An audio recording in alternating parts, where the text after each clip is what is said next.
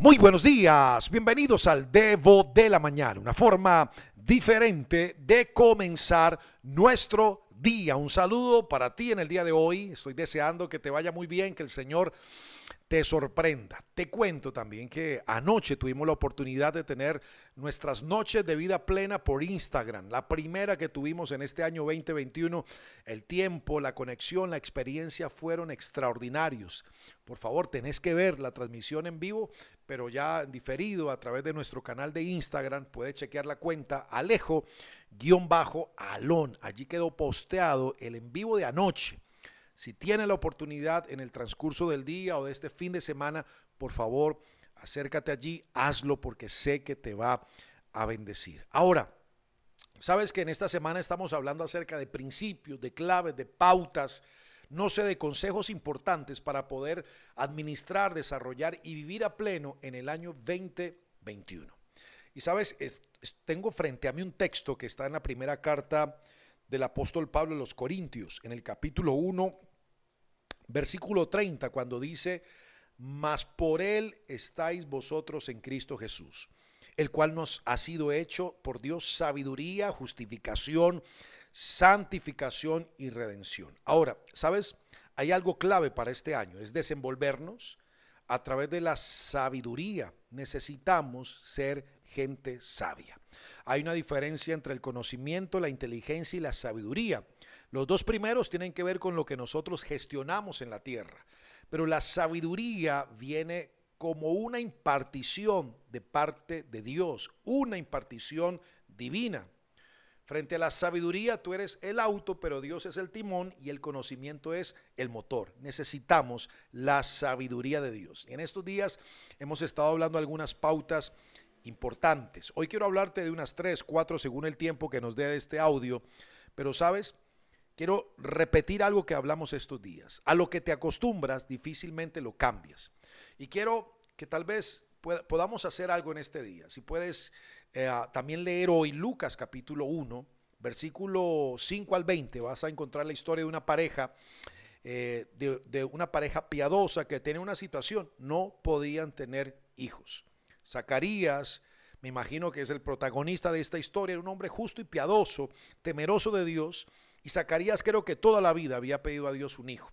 La pregunta es, una mujer como la esposa de Zacarías, cuando no puede tener un hijo, eh, ¿hasta qué momento puede orar para eso? Hasta los 40, 45, 50, pero como a los 50, 55 tal vez esta mujer pudo haberse resignado. Otros dirán, se acostumbró. Y lo que, lo que uno genera como una costumbre puede ser lo abortivo para la temporada de cambios. Por eso las costumbres pueden ser abortivas para los cambios. Cuando nos acostumbramos al fracaso, vivimos de fracaso en fracaso. Si no, chequea la historia de Israel que vivió durante más de 450 años en Egipto y cuando Dios lo libera de una forma especial, sabes, aunque caminaban por el desierto en libertad rumbo a la tierra prometida, eh, Egipto se había quedado clavado en sus mentes, en sus corazones y en sus acciones, porque las costumbres no nos dejan procesar o generar cambios en la vida. Por eso si te acostumbras a una mala palabra, si te acostumbras al maltrato, si te acostumbras a la deuda, si te acostumbras simplemente a vivir eh, de una forma y piensas que necesitas cambiar, lo primero que tienes que hacer es trabajar en el mundo de las costumbres. Allí Allí es clave. Si usted se acostumbra, pierde la posibilidad del cambio. Hace un tiempo atrás, unos años atrás, me leí un libro que frente a este debo lo recuerdo y es que ese libro tenía una frase que me gustó y decía lo siguiente, que el modo de pensar que nos condujo al éxito en el pasado no necesariamente nos va a llevar al éxito tal vez en este presente o en el futuro. La vida es de cambios.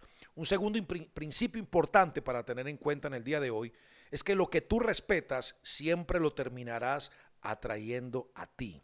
Esa es la ley del respeto. Lo que tú respetas, lo que tú honras, lo vas a terminar atrayendo a ti. Un ejemplo bíblico es cuando Jesús, ah, que nunca convivió con los fariseos, pero un día un hombre pequeño llamado Saqueo, no sé si han leído de él, han escuchado de él, subió un árbol para mirar a Jesús, para honrar a Jesús, para respetar a Jesús. Y sabes, cuando Jesús vio la actitud y la honra de este hombre, arriba de ese árbol, terminó Jesús en la casa de este saqueo. Porque lo que tú honras terminarás atrayéndolo a tu vida. Yo quiero que pienses en este concepto en el día de hoy. Número tres, lo que tú hagas que suceda para otros, eso Dios hará que suceda para ti.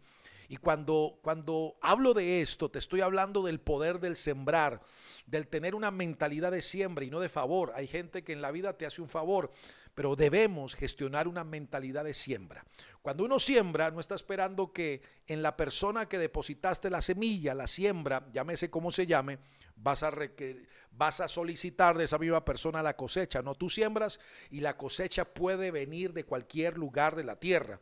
Por eso que este año seamos gente que Dios use para favorecer a otros de muchas formas. Lo que tú hagas que suceda para otros, Dios hará que suceda para ti. Por eso creo que la Biblia dice en Gálatas que no nos cansemos de hacer el bien. Hay momentos que la gente se harta, se fastidia, dice, ya, me harté de hacer el bien, de ser bueno, de tener buenas intenciones, buenas acciones. La gente paga mal. Posiblemente habrá gente que paga mal y otros pagan bien, pero en este caso la paga viene de Dios y sabes, déjame decirte por experiencia propia, Dios sí sabe pagar.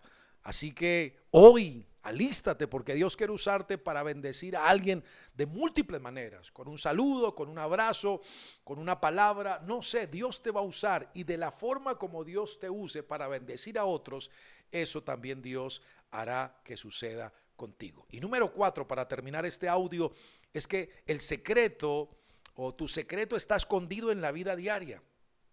¿A dónde voy con esto? Es que los triunfadores hacen cosas que odian para obtener cosas que aman.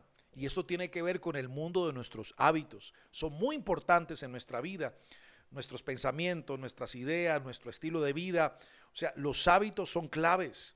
Por eso, por eso es importante esos hábitos permanentes y buenos en nuestra vida diaria. Un buen hábito en el diario vivir, en nuestra vida de oración. Jesús tuvo hábitos importantes, su vida de oración, su relación con sus discípulos, su descanso, eh, su forma de entrenar a la gente, su forma de tener compasión por las masas, por las personas, era importante. El secreto de Jesús estaba no en todo lo que hacía públicamente inicialmente, sino estaba escondido en la vida diaria, en lo secreto. Los triunfadores, recuerda, hacen cosas que odian para tener cosas que aman. Así que estos consejos están prácticos para que tú los escuches y los puedas desarrollar en este año 2021.